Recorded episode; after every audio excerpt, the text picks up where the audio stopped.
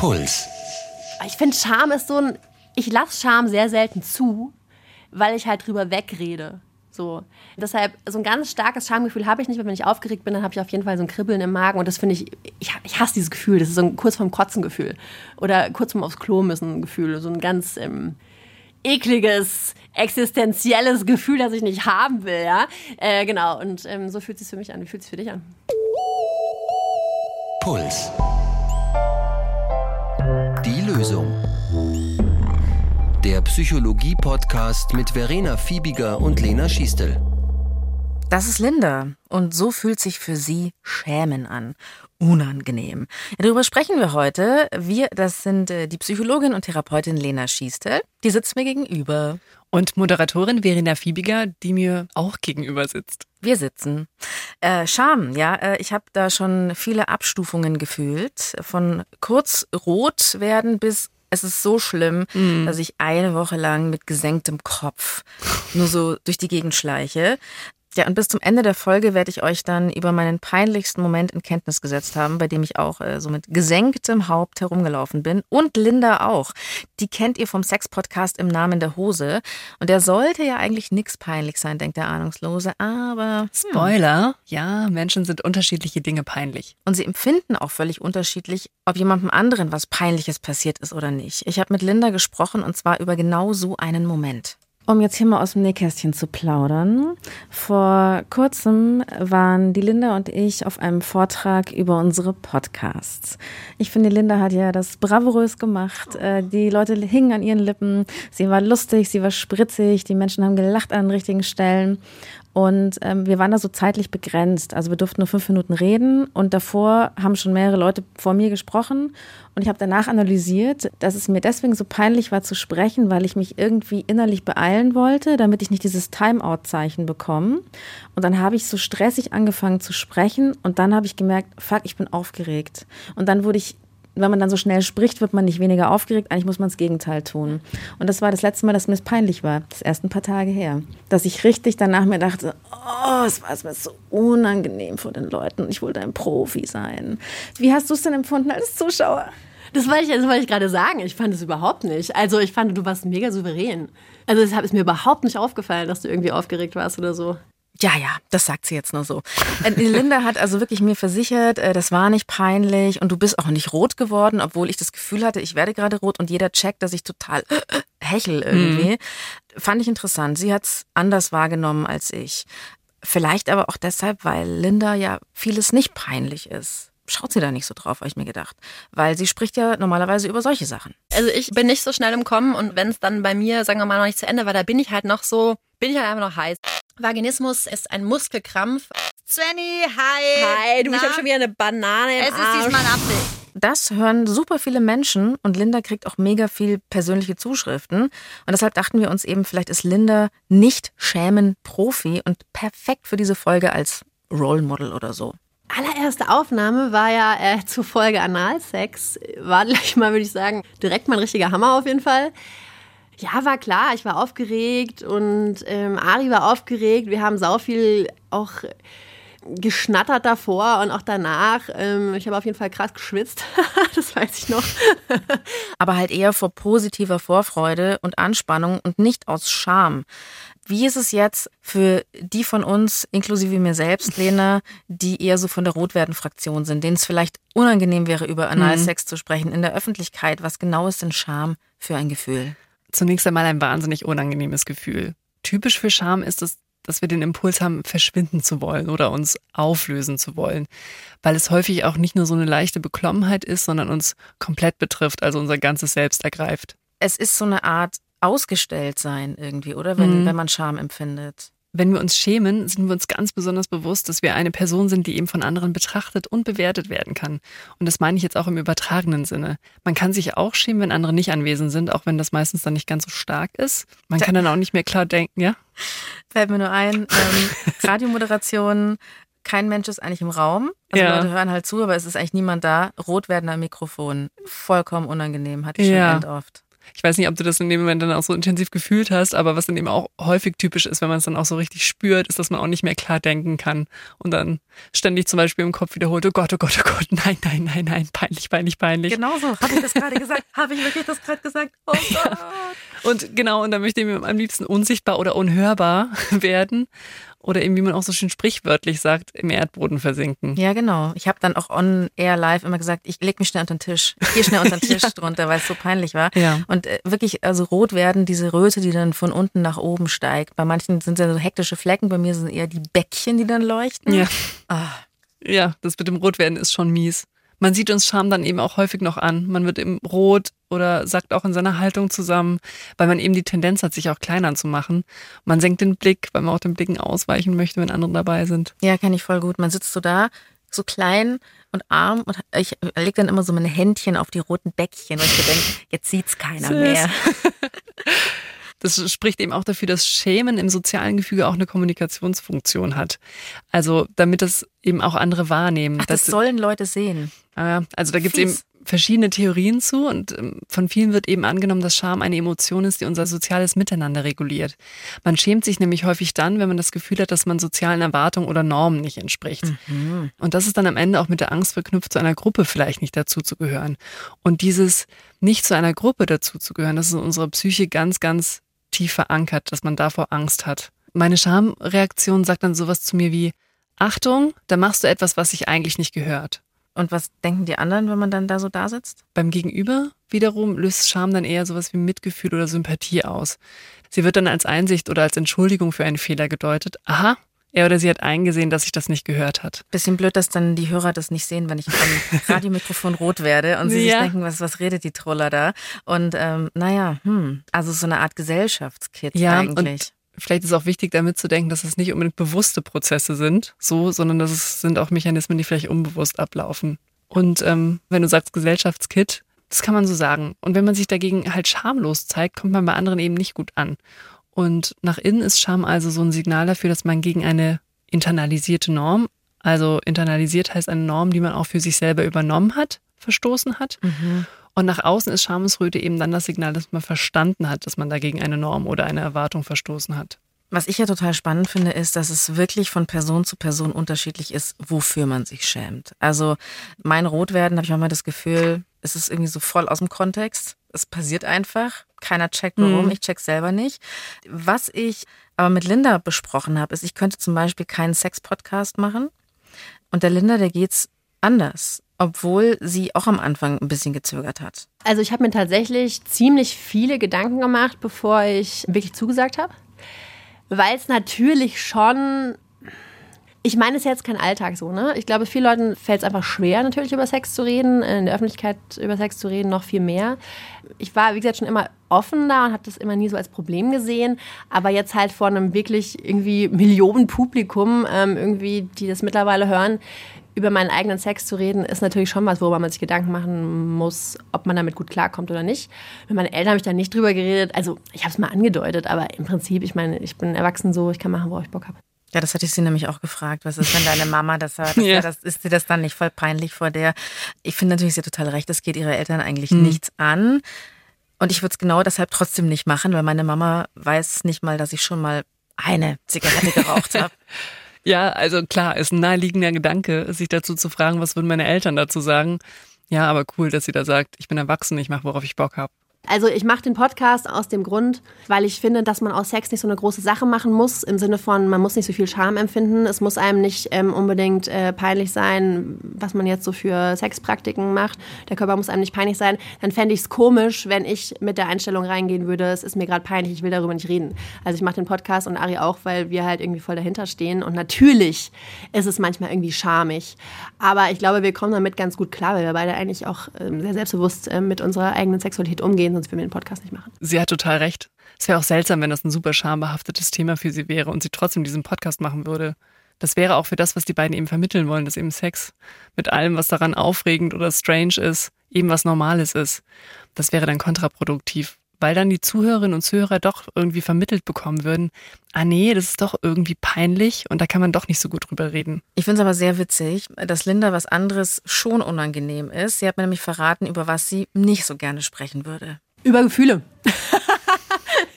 ich, also, ich glaube, äh, das ist auch was, was ich von vornherein auch so in dem Podcast gesagt habe und was wir auch ähm, einigermaßen ähm, stringent durchziehen, ist einfach, dass ich nicht, ich rede einfach nicht über meine Beziehungen, ich rede nicht über meine Gefühle zu meinen äh, Partnern, ich rede nicht über meine Familie, ich rede nicht über meine Freunde. Das ist mir alles viel zu persönlich. Also diese, ich finde so diese rein mechanische Sexsache und das ist ja auch manchmal was, was, was Ari und mich in Podcast sehr unterscheidet. Ari redet ja schon ähm, bisschen gefühliger als ich so, aber ich habe das für mich vollkommen ausgeschlossen, dass ich, ich meine, natürlich sage ich auch mal, ich habe mich da irgendwie doof gefühlt oder ich habe mich da irgendwie traurig gefühlt, das ist ja auch kein Ding, aber so wirklich so deepen Psychotalk oder sowas würde ich niemals in der Öffentlichkeit machen. Ja, da sind wir dann doch komplette Gegensätze. Mhm. Ähm, also ich persönlich, ich kann schon Penis sagen, Schamlippe, Nippel. Aber ähm, ich glaube, Linda ist einfach, was Sextalk betrifft, äh, so abgebrüht wie wir beide, wenn es um Gefühlstalk ja. geht, oder? Ist auch so eine Art, hat man sich schon wund gescheuert jahrelang. Kann man schon drüber reden. Jetzt macht einem gar nichts mehr. Ähm, Linda hatte vor kurzem in ihrem Sex-Podcast aber genau eben so einen Moment, wo es ihr hm, ein bisschen zu gefühlig geworden ist. Die letzte Folge, die wir aufgezeichnet haben, war äh, zum Thema Flirten. Und es war für mich jetzt keine schlimme Folge, aber ich habe schon gemerkt, dass ich da an meine Privat- oder Öffentlichkeitsgrenzen komme, weil wir natürlich in der Flirtfolge jetzt nicht so sehr viel über Sex geredet haben, sondern halt viel, wie bin ich beim Flirten, was geht mir da durch den Kopf, wo sind meine Unsicherheiten. Und ähm, über Unsicherheiten rede ich nie so gerne in der Öffentlichkeit. Und das ist dann für mich eher was, wo ich mal schamig bin. Und da habe ich schon gemerkt, boah, jetzt habe ich das gesagt, finde ich auch okay. Ne? Alles, was ich in dem Podcast sage, finde ich auch okay im Endeffekt. Sonst würde ich es nicht sagen. Aber ähm, das war schon äh, für mich schwierig. Und auch im Nachhinein dachte ich mir, oh, jetzt habe ich dabei ziemlich viel auch von mir gegeben, so von meiner Person. Also abgesehen vom Sex. Natürlich kann man denken, boah, die rede die ganze Zeit über Sex, hat ja viel, viel von sich gegeben, ja. Aber ich finde irgendwie, dass dieses über Sex reden da gibt man weniger von sich, also für mich persönlich jetzt, als wenn ich über Gefühle oder zwischenmenschliche Beziehungen rede. Jetzt weiß ich gerade gar nicht mehr, ob wir diesen Psycho-Podcast weitermachen sollten. oh, weia. Ja, ja, nee, wirklich, weil ich das äh, ganz äh, spannend finde, dass es jemand anderer so mehr als Tabu sieht. Mhm. Hm. Vielleicht ist aber auch einfach alles eine Übung, ja. Und ähm, ja. Linda macht jetzt mehr Gefühlstalk und wir reden in zehn Folgen nur noch ums Poppen. Also Sex. Es ist Schamlippe. Penis. Penis. ja, das ist auf jeden Fall ein super Beispiel dafür, wie eben Schamgrenzen individuell unterschiedlich verlaufen. Also bei Linda verläuft eben die psychische Grenze dann nicht um den Bereich von der Sexualität, sondern eher um Gefühle. Und ich finde auch schön, wie sie da sagt, da gebe ich mehr von mir. Da hat sie eben das Gefühl, was Intimes von sich zu zeigen. Und bei dir verläuft die Grenze eben mehr in dem anderen Bereich, also eben ähm, beim Sex. Das kann man aber auch super daran sehen, also dass eben Schamgrenzen individuell unterschiedlich verlaufen, wie eine Gesellschaft zum Beispiel mit Nacktheit umgeht. Mhm. Also wenn zum Beispiel bei indigenen Völkern nur eine dünne Lendenschnur getragen wird und die Menschen also sonst nach unserem westlichen Verständnis komplett nackt sind, mhm ähm, dann zeigen sie eben dann charmiges Verhalten, wenn sie die Lendenschnur ablegen. Ah, okay. Ja, also das ist ein gutes Beispiel, wie es eben kontextabhängig ist. Ja, eben das, was wir als schambehaftet dann erleben, das ist total kulturabhängig und eben von unserer Erziehung auch abhängig. Und aus einem einfachen Sachverhalt, wie zum Beispiel trägt keine Kleidung, kann man nicht automatisch ableiten, dass es Scham hervorrufen sollte, sondern es kommt eben immer darauf an. Was ich ja so irre finde, ich wurde ja sehr erzogen, dass man quasi immer als Mädchen die Beine übereinander schlagen muss. Also mhm. breitbeinig da hocken, uiuiui, das geht ja gar nicht. Kann sie jetzt breitbeinig da sitzen? Nee. Mm, schwierig, nee. Also es ist schon sehr, wie hast du vorhin gesagt, internalisiert. Man kann ähm, es auch überlernen, wenn man so möchte. Also sich erziehen, umerziehen in gewisser Weise. Das habe ich mit anderen Körperteilen von mir mhm. festgestellt. wir sind eigentlich fast schon Sex-Podcast-Folge, muss ich sagen, diesmal. Doch, doch, da dürfen wir schon mal im Namen der Hose Konkurrenz machen hier. Und zwar, ich fand ja Nippel wirklich früher extrem schambehaftet. Also mhm. es ähm, gab ja mal eine Zeit, da gab es nur Schalen-BHs zu kaufen im Geschäft. Ich glaube, das ist mhm. heute zum Teil auch immer noch so, ich weiß es gar nicht genau. Ich fand wirklich, wenn Frauen keinen Schalen-BH getragen haben, sondern man unter ihrem T-Shirt ihren Nippel gesehen hat oder halt einfach die normale Brustform, dachte ich mir, äh, ist ja eklig. Also ich fand es wirklich ungehörig und ähm, habe den natürlichen Busen quasi abgelehnt. Und ich glaube, ich habe nachgeschaut, 2008 kam es raus, äh, Feuchtgebiete, der erste mhm. Roman von Charlotte Roach. Und da habe ich meine Nippelscham quasi verloren, weil mhm. das ja so ein ja für 2008 bahnbrechendes Buch war im Sinne von Frauen sollen aufhören, sich vor sich selber zu ekeln, vor ihren Haaren und vor allem. Und ich musste mir wirklich dann so bewusst dieses Schalen-BH-Tragen abgewöhnen und habe mir gedacht, okay, weg mit dem Geschirr. Ich bin kein Pferd, ja, ich muss kein Geschirr tragen, weil ähm, wenn du einfach aus anatomischen Gründen eigentlich kein BH brauchst, dann brauchst du auch kein Schalen-BH und dann kannst auch den Nippel einfach Ja. frei raushängen lassen quasi. Ja. Und ähm, das fand ich interessant, dass ich so eine Norm, die ich so drüber hatte, wegschieben Ja. konnte. Ja, das ist ein super Beispiel. Das zeigt eben, dass sich im Laufe des Lebens das auch verändert, was einem peinlich ist und was einem nicht peinlich ist. Ich glaube, jeder hat ja so eine Story in der Schachtel, die einem so peinlich war, dass es quasi so ein Leben lang im Gedächtnis bleibt, was einem dann später vielleicht gar nicht mehr so peinlich ist. Und was ich auch super finde, dass diese schambehaftetsten Stories, also wo man wirklich so ultra, ah, wo man richtig gelitten hat deswegen, das sind im Nachhinein oft die lustigsten. Linda hat mir auch so eine erzählt. Ich habe mir irgendwann mit meinem, äh, weiß ich nicht, mit meinem Ex-Freund zusammen und wir waren irgendwie super frisch zusammen, weiß ich, es war vor zehn Jahren oder sowas, ja. In, in, wir waren mega verliebt und dann habe ich, glaube ich, das zweite Mal bei ihm geschlafen oder so und halt krass Blähung, so. Und dann bin ich von meinem eigenen Pups aufgewacht, ja, weil er einfach so mega laut war, dass ich da selbst von aufgewacht bin. Und ähm, bin dann halt irgendwie, äh, hab dann halt da gelegen und er hat, ich dachte, er schläft, aber hat er aber nicht, ja. Ich bin also so aus meinem Traum hochgekommen, dachte, scheiße, hab ich jetzt gerade mega laut gepupst oder was.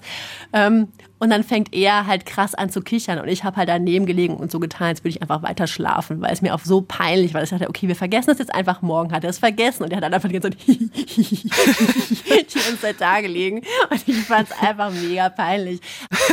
ja, ja, geil. Ich bin so froh, dass sie die, Pup, dass sie die Pups-Geschichte erzählt hat, aber ähm, kenne ich auch extrem gut. Ich weiß noch, als ich zu einem Geburtstag eingeladen war von einer Freundin, das war nachmittags, es war in einer spanischen Tapas-Bar. Es war überhaupt nicht der Moment oder der Zeitpunkt, um sich hart zu besaufen. Es war einfach so gediegen mit Rotwein und kleinen öligen Häppchen. Und zum damaligen Zeitpunkt wusste ich nicht, dass ich gegen Rotwein wirklich allergisch bin. Oh. Und ich trinke zwei Gläser, esse ein öliges Häppchen und merke, wie die Jalousien so runtergehen. Es war 16 Uhr. Es war wirklich so, okay, alle waren völlig normal. Phoebe so, ich muss aufs Klo. Und dann habe ich so hart gegen die Tür gespielt. Also ich habe mich überhaupt nicht mehr im Griff gehabt. Ich war völlig, ich war losgelöst, ja. Ich habe erbrochen ohne Ende. Oh Gott. Auch noch ins Auto meiner Freundin. Das war so peinlich. Also ich musste quasi abbrechen. Ich musste einfach nur weggebracht. Fahrt die kotzende Frau weg. Und da bin ich echt eine Woche mit so Man, gesenktem Haupt rumgelaufen. Oh Gott. Aber, aber das, was du gerade gemacht hast, das ist das allerbeste Heilmittel gegen Schämen. Was jetzt? Dass du eine Geschichte erzählt hast, in der dir was ähnliches passiert ist und über die Linda bestimmt auch total lachen würde. Das ist ja im Endeffekt eigentlich das Beste, sich gegenseitig die ganzen Kotzgeschichten zu erzählen, die schlimmsten, oder? Also Ja, also eben, wenn man davon ausgeht, dass die verknüpfte Angst bei Scham ist, nicht dazuzugehören oder abgelehnt zu werden, dann ist genau das das richtige Mittel. Also indem du eben selbst eine Geschichte von dir erzählst, die auch wirklich ähnlich schlimm ist, weil du dich damit mit dem anderen in ein Boot setzt. Und dann fühlt man sich nicht so allein. Und dann kann man hoffentlich eben gemeinsam drüber lachen. ja, es ist einfach im Endeffekt dann eigentlich so ein bisschen fast schon so ein Wettbewerb, ja. Wer hat am lautesten ge- gefurzt? Wichtig ist, dass man es dann auch ehrlich meint und den anderen auch nicht so indirekt auflaufen lässt. Also wenn man zum Beispiel die Geschichte erzählt bekommt, dass eine Freundin wegen einer aggressiven Magen-Darm-Geschichte auf einer WG-Party irgendwie für anderthalb Stunden ein innenliegendes Bad belegen musste. Was ist ein innenliegendes Bad? Ein Bad ohne Fenster. Das ist ein rein fiktives Beispiel jetzt. Dass man dann, ja, also dass du dann irgendwie nicht antwortest, äh, ja, ich musste auch kürzlich von ein bisschen Sprudel aufstoßen, Mann, war das peinlich. Also wenn man nämlich wirklich helfen will, dann sollte man auch schauen, dass man das richtige Level hinkriegt, sonst fühlt sich nämlich der andere einfach noch bescheidener. Okay, also nicht mit was Lächerlichem auftrumpfen, so von wegen, ich hatte eine Laufmasche in der Strumpfhose, sondern ähm, schon richtige Peinlichkeit raushauen. Linda hat da für sich so eine richtige Strategie draus gemacht. Also was ich ja zum Beispiel mache, wenn, wenn mir was peinlich ist, ja, und das mache ich natürlich auch auf Bühnen oder so, oder wenn ich irgendwie das Gefühl habe, mir gleitet es gerade so ein bisschen aus der Hand oder so, dann ähm, mache ich immer einen Witz. Und- Und ich mache natürlich, ich erzähle jetzt keinen Witz oder sowas, irgendwie drei Leute kommen in den Raum oder irgendwie so, sondern ich mache dann halt irgend eher irgendwie so ein bisschen so einen so einen zotigen Witz über irgendwas, so, ja, weil es mir einfach hilft, dann lachen alle und dann weiß ich, okay, ich habe die Menge wieder im Griff, so, ja. Das, äh, glaube ich, muss man vielleicht auch können oder irgendwie üben oder so, ja. Aber ähm, sobald, ich glaube, ich bin aufgeregt, wenn keiner lacht. Und wenn, aber sobald Leute einmal gelacht haben, äh, ist es vorbei, auch mit der Aufregung. Ja, voll. Das ist nämlich genau der gleiche psychische Mechanismus. Humor, also und was von einer Gruppe als lustig empfunden wird, ist nämlich stark kulturabhängig. Und wenn da Linda einen Gag macht und dann alle lachen, dann sagt man sich als Gruppe quasi nonverbal, haha, wir finden das gleiche lustig, wir haben uns verstanden und du gehörst dazu. Du bist nicht peinlich. Genau. Du musst keine Scham Wir lachen haben. alle über das Gleiche. Ah, okay. Also, ich habe verstanden, Scham hat den Zweck, dass wir nicht aus der Norm fallen. Also wer dauernd gegen Türen reiert oder immer laut furzt, und das ist in der Gesellschaft da gerade nicht so anerkannt. Es gibt ja auch Gesellschaften, wo das okay ist, zum Beispiel zu spucken oder so oder eben auch zu furzen, dann ähm, ist man nicht mehr so angesehen in der Gruppe, ja, also weil das irgendwie eklig ist. Und der Mensch, der will immer dazugehören. Er ist ein Gemeinschaftstier, ja, und das ist ja eigentlich auch nichts Schlechtes. Also die Scham passt so ein bisschen drauf auf, dass man zu einer Gruppe dazugehört. Also ist Scham gar nicht so was Schlechtes, aber sie ist ja trotzdem irrsinnig unangenehm. Und Ja. jetzt für Leute, auch für mich, die manchmal rot werden und sie es wahnsinnig peinlich und unangenehm anfühlt, was soll ich tun, Lena? Also die Lösung für dieses Schamgefühl. Ja. In einer ganz konkreten Situation von der Schamattacke, da hilft es erstmal ganz pragmatisch, wenn man auf seine Ausatmung achtet. Also, und das hat zwei Funktionen. Das ist Einmal immer dieses Atmen, gell? Ja, immer muss schon. man atmen. ja, atmen grundsätzlich hilfreich. Und äh, ganz konkret, wenn man sogar darauf achtet, dass man atmet, eben wenn man so eine Schamattacke hat. Weil einmal konzentriert man sich da auf etwas im Hier und Jetzt und äh, driftet irgendwie nicht gedanklich ab und dann startet nicht so ein Horrorszenario von ich werde sterben oder so. Und die andere Funktion ist, dass man dann Schnappatmung vermeidet. Ja, und viel mehr als simpel an Ausatmen zu denken, kriegt man vermutlich eh auch nicht in der konkreten Situation hin. Kriegt man nicht hin, nee. Okay. Nee. Ausatmen. Genau. Was machen wir dann? Und dann, und das ist vielleicht dann aber auch etwas, was man nicht in der konkreten Situation schafft, sondern etwas, was man später macht, aber wenn das Gefühl noch so in einem nachklingt, dann kann man sich fragen, was sagt mir denn da die Scham? Auf was habe ich da reagiert? Also was hat bei mir dieses Gefühl ausgelöst? Und das ist eine super Gelegenheit, etwas über sich zu erfahren, nämlich also welchen Normen man implizit genügen möchte. Ja, und da kann ich nur sagen, ich möchte der Norm genügen, dass ich mich nicht jedes Mal, wenn ich Rotwein trinke, erbreche gegen Ja. Türen. Das finde ich irgendwie so ein bisschen übertrieben. Das muss ja nicht sein. Also ich finde, wenn das mal passiert ist, ist es kein Drama. Ich finde es nur interessant, dass ich glaube, manche Leute, wenn sie merken, ich vertrage zum Beispiel Kiffen und Alkohol nicht oder ich vertrage den kompletten Mix aus allen möglichen Spirituosen nicht, da passe ich meistens auf und lasse mich nur manchmal gehen, dass das manche so machen in ihrem Leben irgendwann und andere sich auch mit 50 noch jedes Mal komplett wegschießen und danach sagen, oh, ist mir krass peinlich. Und ich denke mir, naja, ganz ehrlich, aber das wissen wir doch, dass Ja. man das jetzt, Ja. mach's halt mal nicht irgendwie. Also, ja, das wäre, das gehört so ein bisschen tatsächlich zu Schritt drei, also dass man dann aber auch einen Realitätscheck macht. Also finde ich das, für das ich mich da geschämt habe, ist es auch wirklich etwas, für wa- was ich mich schämen sollte? Also handelt es sich um Erwartungen, die tatsächlich an mich existieren? Also die erste Frage, habe ich da so eher so eine Vermutung, dass mein äußeres Umfeld da etwas von mir erwartet oder ist es tatsächlich so? Und handelt es sich um Erwartungen oder Normen, die ich auch selbst erfüllen möchte? Kann die ein Mensch überhaupt erfüllen? Ja, oder eben nicht. Und entscheide ich mich dann eben auch dagegen, dass ich diese Erwartungen erfüllen möchte. also jetzt mal ganz platt, wenn du eine Magen-Darm-Grippe hast und dich im Zug erbrechen musst, dafür eine Woche lang eine Peinlichkeit zu verspüren, ist mir übrigens auch schon mal passiert. Oh Gott, in einem Bus voller BR-Mitarbeiter. Und viertens, vierter Schritt in der Reihe, auf andere zugehen, denen ich vertraue und sich öffnen. Weil Zugehörigkeit ist das natürliche Gegenmittel gegen Scham. Und ähm, das ist eben leider nicht unser erster Handlungsimpuls, der eben eher sagt, äh, Rückzug klein machen. Aber da lohnt es sich, dem zu widerstehen. Da schließt sich der Kreis zum Anfang. Als mir das bei dem Vortrag so wahnsinnig peinlich war, habe ich sofort an einen Kollegen geschrieben, okay, wie peinlich war's? Sag was Nettes. Ja, Und dann sehr so schön. solide. Also jetzt haben wir wieder ein wunderbares Happy End. Also ist Scham eigentlich so ein Doppelding. Es kann nützlich sein, es kann aber auch was sein, was mir irgendwie anerzogen worden ist, wo ich entscheiden kann später, ob ich das wirklich noch brauche Ja. in meinem Leben oder nicht. Ja. Schalenbehaars zum Beispiel. Also grundsätzlich gäbe es eben zwei Wege, wie man damit umgehen kann, wenn man Scham empfindet. Ich kann mich bemühen, dass ich eben die Erwartungen und Normen, mit denen ich mich in meinem Leben konfrontiert sehe, bestmöglich erfülle oder mich da anpasse oder weil ich sie eben auch vielleicht auch selber tatsächlich anerkenne. Ja, und wenn ich mich dann sehr vorsichtig verhalte, dann muss ich mich wahrscheinlich seltener schämen.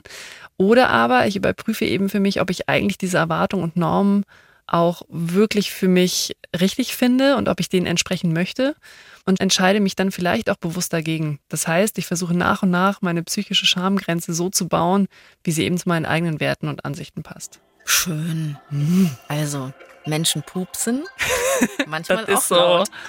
Dann sagen wir herzlichen Dank, Linda vom Sex-Podcast im Namen der Hose. Vielen Dank, Linda. Danke, dass du so schamlos mit uns gesprochen hast. Und wir empfehlen natürlich ganz herzlich eine Folge von Im Namen der Hose. Empfiehlt man herzlich eine Podcast-Folge? Kann man schon Klar. machen, ne? Okay, herzlich äh, den Sex-Podcast im Namen der Hose. Und zwar, äh, wenn ihr Lust habt, die Linda eben über Gefühle sprechen zu hören. Das macht sie in der Folge Flirten. Die ist auch ziemlich neu. So. Und wem müssen wir jetzt noch danken? Natürlich äh, der Redaktion. Die hatte Ilka Knigge und Florian Meyer-Havranek. Produktion Corbinian Guggenmoos. Das war die Lösung. Es gibt natürlich nicht die Lösung. Jeder strauchelt, so gut er kann. Tschüss. Puls.